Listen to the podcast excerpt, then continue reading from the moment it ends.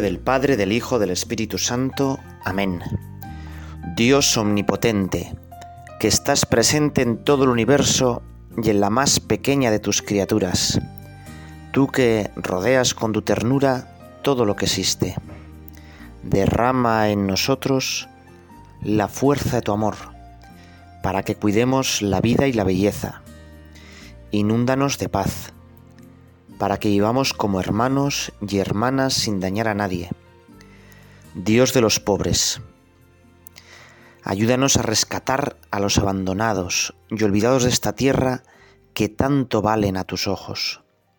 Sana nuestras vidas, para que seamos protectores del mundo y no depredadores, para que sembremos hermosura y no contaminación y destrucción Toca los corazones de los que buscan solo beneficios a costa de los pobres y de la tierra. Enséñanos a descubrir el valor de cada cosa, a contemplar admirados, a reconocer que estamos profundamente unidos con todas las criaturas, en nuestro camino hacia tu luz infinita. Gracias porque estás con nosotros todos los días. Aliéntanos, por favor, en nuestra lucha por la justicia, el amor y la paz.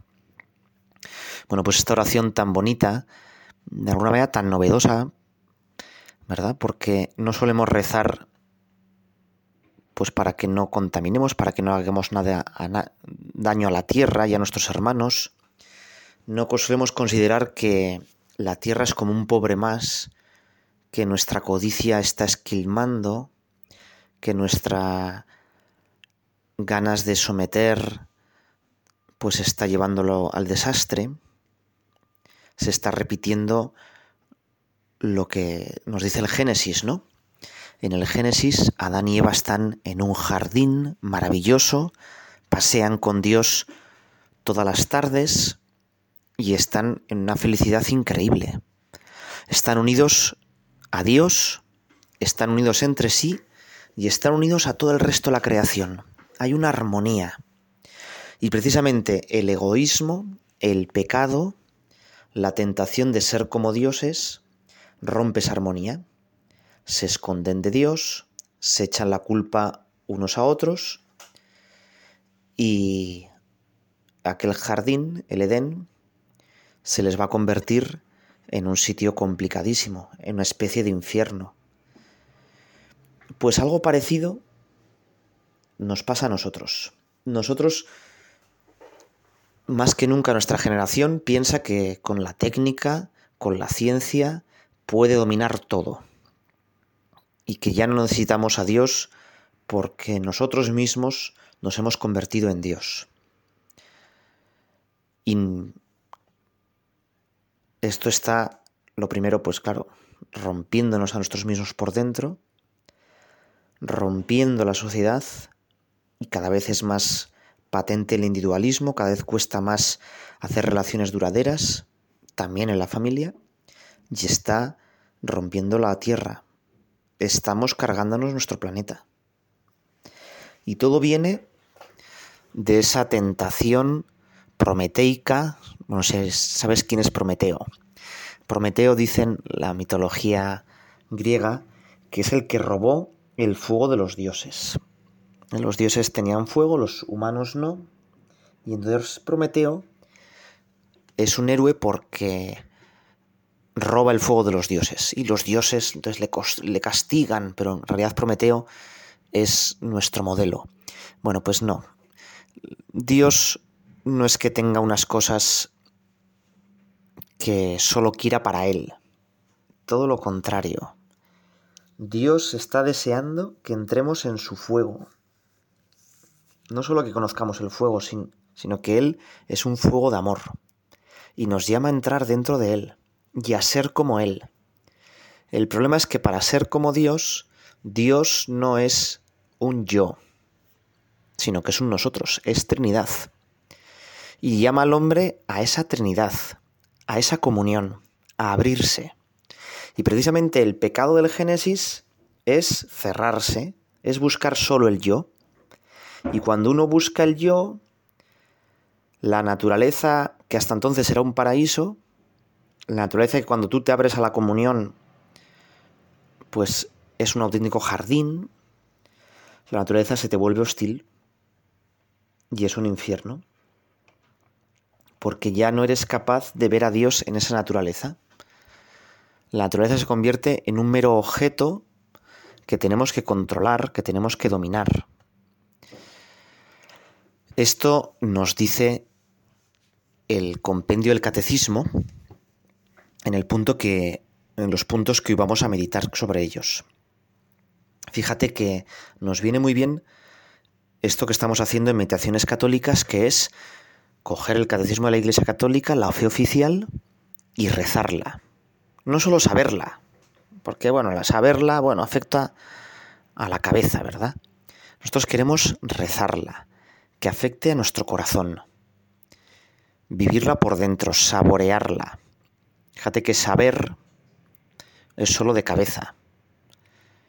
Pero hay una sabiduría que viene de saborear las cosas, de darle vueltas, ¿verdad? Y entonces hay cosas que tú las sabes, pero que nunca te habían tocado el corazón. Dice el número 62 del Catecismo, del Compendio del Catecismo de la Iglesia Católica. ¿Qué enseña la Sagrada Escritura sobre la creación del mundo visible? Y dice así, a través del relato de los seis días de la creación, la Sagrada Escritura nos da a conocer el valor de todo lo creado y su finalidad de alabanza a Dios y de servicio al hombre. Todas las cosas deben su propia existencia a Dios, de quien reciben la propia bondad y perfección, sus leyes y lugar en el universo.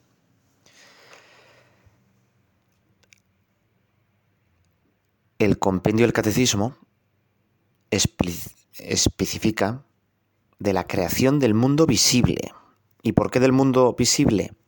Porque anteriormente, que también lo hemos comentado en otras meditaciones, nos ha hablado del mundo invisible, de los ángeles. Y de qué importante son los ángeles para nuestra fe. Y ahora pasamos al mundo visible dice que Dios le da su dignidad, su perfección, sus leyes, su lugar en el universo. Y es que otra de las tentaciones que siempre se han tenido es decir que lo material es lo malo. Como los griegos vieron que era evidente que el hombre era un ser espiritual, cosa que hoy en día se niega tanto, entendieron que el hombre tenía como dos partes, una espiritual que sería la buena y una material que sería la mala. Y la material y la espiritual están siempre luchando. Pues no, precisamente nuestra fe nos dice que todo es bueno. También lo material.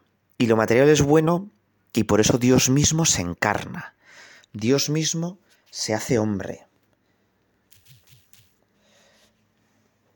Y esa perfección, esa dignidad, le viene de que es criatura de Dios. Fíjate que un niño, no sé si pues últimamente has estado en contacto con niños pequeños, ¿no? Pues de dos, tres, cuatro años. A mí me encanta darles clase, porque todo para ellos es motivo de asombro, de admiración, de agradecimiento. Y nosotros, los mayores, hemos perdido esa capacidad de asombro, de admiración, de agradecimiento. Luego, cuando van creciendo, cuando se acercan a la adolescencia, pues todo les parece ya un rollo, todo se lo saben, todo lo han visto y ya nada les motiva, ¿no? A los niños pequeños les dice, bueno, vamos a hacer una ficha y todos, bien, qué bien, una ficha. Para ellos todo es novedad. Y en cambio los adolescentes les dicen, oye, vamos a hacer una excursión que es chulísima. Y dicen, joder, otra vez, qué rollo. Bueno, nosotros, nuestra sociedad es un poco, en este sentido, adolescente. Todo se lo sabe ya. Ya nada le motiva, ya nada le llama la atención.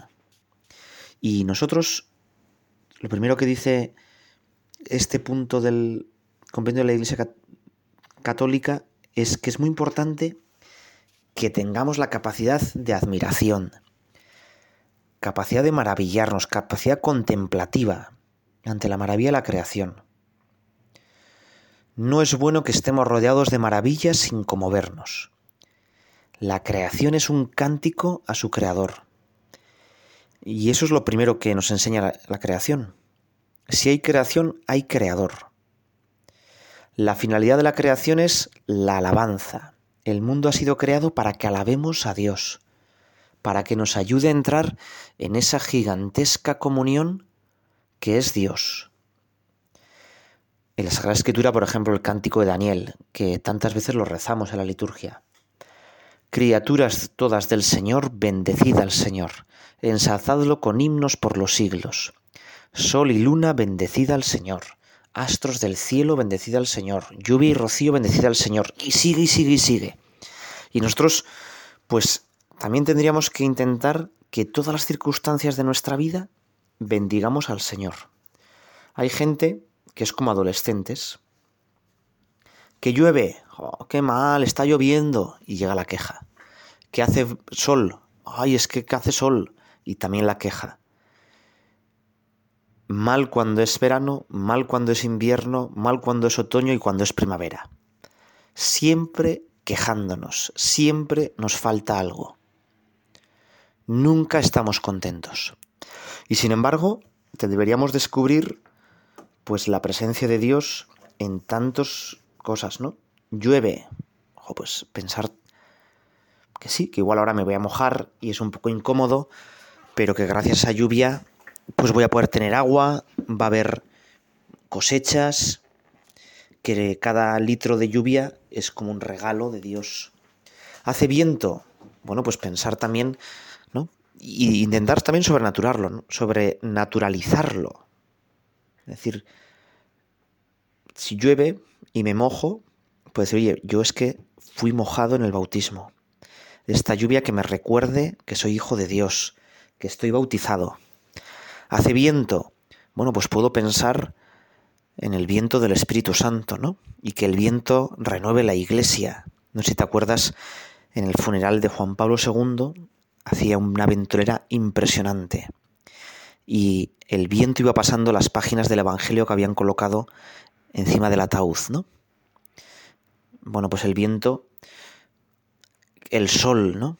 Que nos recuerde, que el sol que nos calienta, que nos da calor, que nos recuerde también a Dios, ¿no? Esta es la tradición de toda la iglesia, ¿no? Por ejemplo, San Francisco de Asís, en el conocidísimo Cántico de las criaturas. Loado seas por toda criatura, mi Señor, por la hermana luna, por la hermana agua preciosa en su candor, que es útil, casta y humilde. Loada, mi Señor. Las criaturas alaban a Dios solo por el hecho de existir. Como no son libres, como están totalmente determinadas, las leyes de la naturaleza, que vamos descubriendo hacen que sea toda la, ley que ha puesto Dios, toda la ciencia que vamos descubriendo, es un gigantesco cántico a Dios. El la única criatura que tiene parte material, que puede alabar a Dios por sí mismo, es el ser humano. Nosotros podemos alabarle a Dios o no alabarle a Dios. De nosotros depende, y nuestra felicidad depende, de que decidamos meternos en ese gigantesco cántico de alabanza que es la creación. Fíjate que las criaturas serían como el acompañamiento en esa música, sería pues las arpas, los violines, los platillos, los tambores, pero el que lleva la voz cantante, el que le pone letra y lleva la melodía principal, tiene que ser el ser humano. El ser humano. Sin el ser humano, pues esa gigantesca alabanza que es la creación, pues queda desfigurada. Se convierte en un ruido insoportable. Bueno, pues vamos a pedirle al Señor que con nuestras obras sepamos alabarle, que nos demos cuenta lo bien que está hecha la creación y así podamos alabarle más.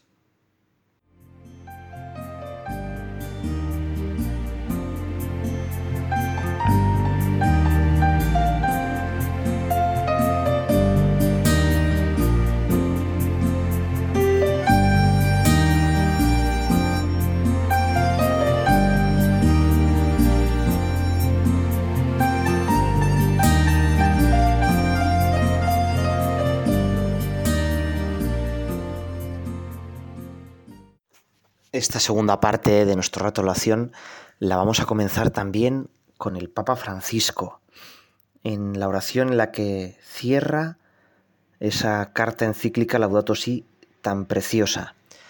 Algunos dicen, es una encíclica como de segundo nivel, de un tema que no afecta para nada, es porque no se lo han leído. Porque Laudato Si como vamos a intentar rezar ahora con ella, tiene una hondura increíble. Y precisamente es una respuesta a uno de los grandes problemas de nuestro tiempo. Vamos a empezar rezando. Te alabamos, Padre, con todas tus criaturas, que salieron de tu mano poderosa. Son tuyas y están llenas de tu presencia y de tu ternura. Alabado seas. Hijo de Dios, Jesús, por ti fueron creadas todas las cosas. Te formaste en el seno materno de María, te hiciste parte de esta tierra y miraste este mundo con ojos humanos. Hoy estás vivo en cada criatura con tu gloria de resucitado.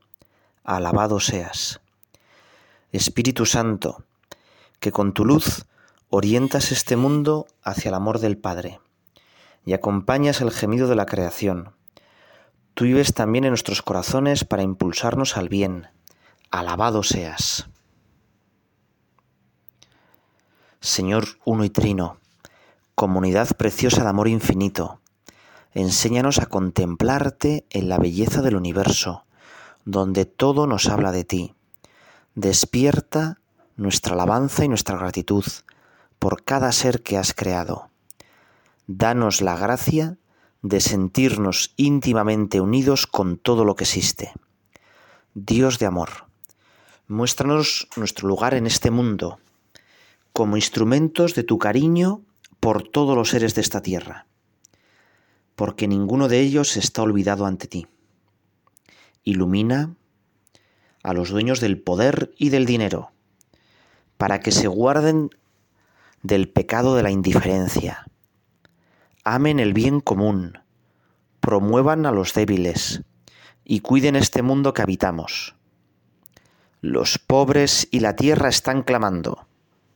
Señor, tómanos a nosotros con tu poder y tu luz para proteger toda vida, para preparar un futuro mejor. Para que venga tu reino de justicia, de paz, de amor y de hermosura.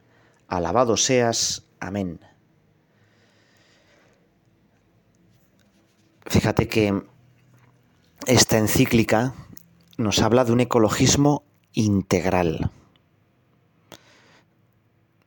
un nuevo enfoque ecológico. No se trata de lo que se llama el especismo, ¿no? que todas las especies son iguales, que nuestra vida vale tanto como la de una bacteria o la de una rata así nos va, ¿verdad? Así nos va. Sino que hay una jerarquía, hay una pirámide. Y la persona humana, dentro de esa pirámide, ocupa la cúspide. Es el único que puede hacer presente el cariño de Dios por la creación. Fíjate que esta oración, el Papa Francisco lo decía pues, pues muy bonito, ¿no? Muéstranos nuestro lugar en este mundo, como instrumentos de tu cariño por todos los seres de esta tierra. Y el problema es que muchas veces el ecologismo mal entendido, exagerado, está despreciando al hombre. Y es verdad que es el hombre quien está dañando el planeta, pero también es verdad que es el hombre el único que puede sanarlo. Y el ecologismo no se da cuenta de que en el fondo es la codicia, es el egoísmo lo que daña el planeta. El Papa habla mucho de la cultura del descarte, que es un, bueno, un término nuevo que él yo creo que se ha inventado, pero que está muy bien pensado. Porque dice que en el fondo todo en nuestra sociedad es de usar y tirar. Y la cultura del descarte no es solo que hay que reciclar y hay que echar el papel al contenedor azul y no sé qué cosas, cosas de esas. También, pero eso es lo más pequeño. El descarte empieza cuando yo utilizo a las personas como objetos. Y ahora quiero a esta persona, pero a los pocos años decido descartarla y buscar otra aventura, rehacer mi vida. Y por eso el Papa habla muy duro pues de que hemos perdido la capacidad de amar para siempre. Que precisamente si hay plan B, el plan A se, pierde fuerza. Creo que era el entrenador actual del Fútbol Club Barcelona, Xavi Hernández, que decía, no hay plan B, porque si tienes plan B, el plan A es más débil. Pues verdad. Y esto sobre todo aplicado al campo del amor, de la familia, que es lo más importante que tenemos. Cultura descarte, porque hay personas que ya no cuentan para la sociedad. Hay personas que ya, pues, laboralmente no tienen ninguna importancia o muchísimos ancianos que ya están ahí aparcados en los pretanatorios, perdón, en las residencias de ancianos y que lo mejor para la sociedad es pues que mueran cuanto antes para que no gasten dinero. Y por eso estamos viendo toda una campaña para forzarles a pedir la eutanasia, para que se sientan una carga y que sea algo generoso pedir su muerte y descarte porque cerca del 25%, uno de cada cuatro de los niños que vienen a este mundo son descartados. No vienen en buen momento y se les elimina por el aborto. Y descarte porque casi la mitad de la población está descartada de los grandes circuitos de la riqueza mundial. Y hay naciones que ya están descartadas. Y ante todas estas injusticias, el Papa no se puede callar. Y la Iglesia tampoco. Y por eso habla de un ecologismo integral. Porque solo con un corazón abierto a la comunión, abierto a Dios y a los demás, podemos estar abiertos de verdad a la naturaleza. Dice el Papa que tenemos una gran responsabilidad, especialmente con las generaciones futuras. ¿Qué mundo queremos dejar a nuestros niños y nuestros jóvenes? ¿Nuestro egoísmo? ¿Nuestra indiferencia? ¿Nuestra responsabilidad? Todo eso amenaza su futuro. Y dice el Papa, renuevo pues mi llamamiento. Cuidemos de nuestra madre tierra, Superemos la tentación del egoísmo que nos vuelve depredadores de los recursos. Cultivemos el respeto por los dones de la tierra y de la creación. Inauguremos un estilo de vida y una sociedad ecosostenible. Pero en una ecología integral, claro. De las manos de Dios hemos recibido un jardín. No podemos dejar un desierto a nuestros hijos. Y en este sentido, el punto 63 del Catecismo de la Iglesia dice, ¿cuál es el lugar del hombre en la creación? Y responde, el hombre es la cumbre de la creación visible, pues ha sido creado a imagen y semejanza de Dios.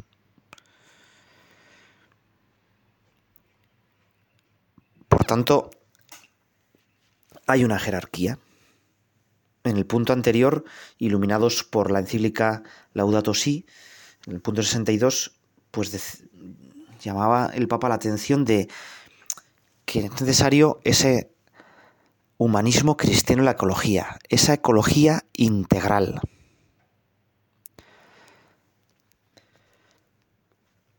Fíjate que la sensibilidad ecológica que hay en tantas personas, que casi todos los jóvenes tengan una ternura y un cariño especial por, los perritos y por los gatitos, está bien y, tenemos que aprovecharla. Esto es como una ola que te puedes poner en contra de ella y entonces pues te arrastra y te pega y entonces te enfadas, o que puedes coger la tabla de surf y surfear la ola. Ese cariño hacia las criaturas es una cosa buena. Es normal tener cariño hacia las criaturas. Pero algo va mal cuando en una sociedad hay más perros que niños. Prácticamente en todas las ciudades de España ya hay más perros que niños. Y es muy fácil de, tenerlo las estadísticas. ¿eh? Algo va mal cuando, pues señoras muy convencidas y que vienen a misa le dicen al cura, yo quiero más a mi perro que a mi marido, porque mi perro no me traiciona. Algo está yendo mal. El problema no es que no que quiera al perro, el problema es que no quiera al marido, o que el marido se ha portado mal con ella. Por eso, recuperar la sensibilidad ecológica implica un ecologismo, lo que decíamos, integral. Hay un cierto ecologismo que podríamos llamar ideológico que está haciendo del propio equilibrio ecológico una especie de fin en sí mismo, una especie de endioseamiento de la naturaleza. Y fíjate que esto también es casi una consecuencia lógica de la escalera de descreimiento, de apostasía, podríamos decir, que venimos recorriendo en la sociedad actual desde hace muchos siglos te voy a hacer, bueno, si no te sirve esto para rezar, pues digo, pues eh, pon para adelante el reproductor y sigues un poco después. Pero a mí me sirve mucho para rezar, ¿no? Y para pensar por dónde vamos y qué es lo que hay que subrayar. Mira, te voy a hacer una pequeña digresión histórica. En el siglo XV, el gran problema en la Iglesia es que había tres papas. ¿Y cuál era el papa verdadero? Si el de Pisa, el de Aviñón, el de Roma, y hubo verdaderos jaleos. La verdad es que hubo santos en las dos partes, que unos decían que era el de, el de Aviñón, otros el de Roma. Para ser santo no pasaba nada si seguías un papa a otro. Bueno, pues la tentación en el siglo XV es no necesitamos al papa, una persona concreta. La iglesia por sí misma se puede capaz de organizarse, el concilio es capaz de de decirnos por dónde hay que ir, y ahí viene la tentación del conciliarismo. Y la primera figura que desapareció, o que se quería quitar, o que Satanás quiere quitar de en medio, es el Papa. Y eso sigue siendo así siempre, ¿no? El primero que se le ataca es al Papa, y hay que rezar mucho por el Papa. Y encima le atacan a veces desde dentro de la iglesia, ¿no? Porque muchas veces se sigue solo lo que se dice en los medios de comunicación del Papa. Y se entiende a meterlo en nuestros condicionamientos ideológicos.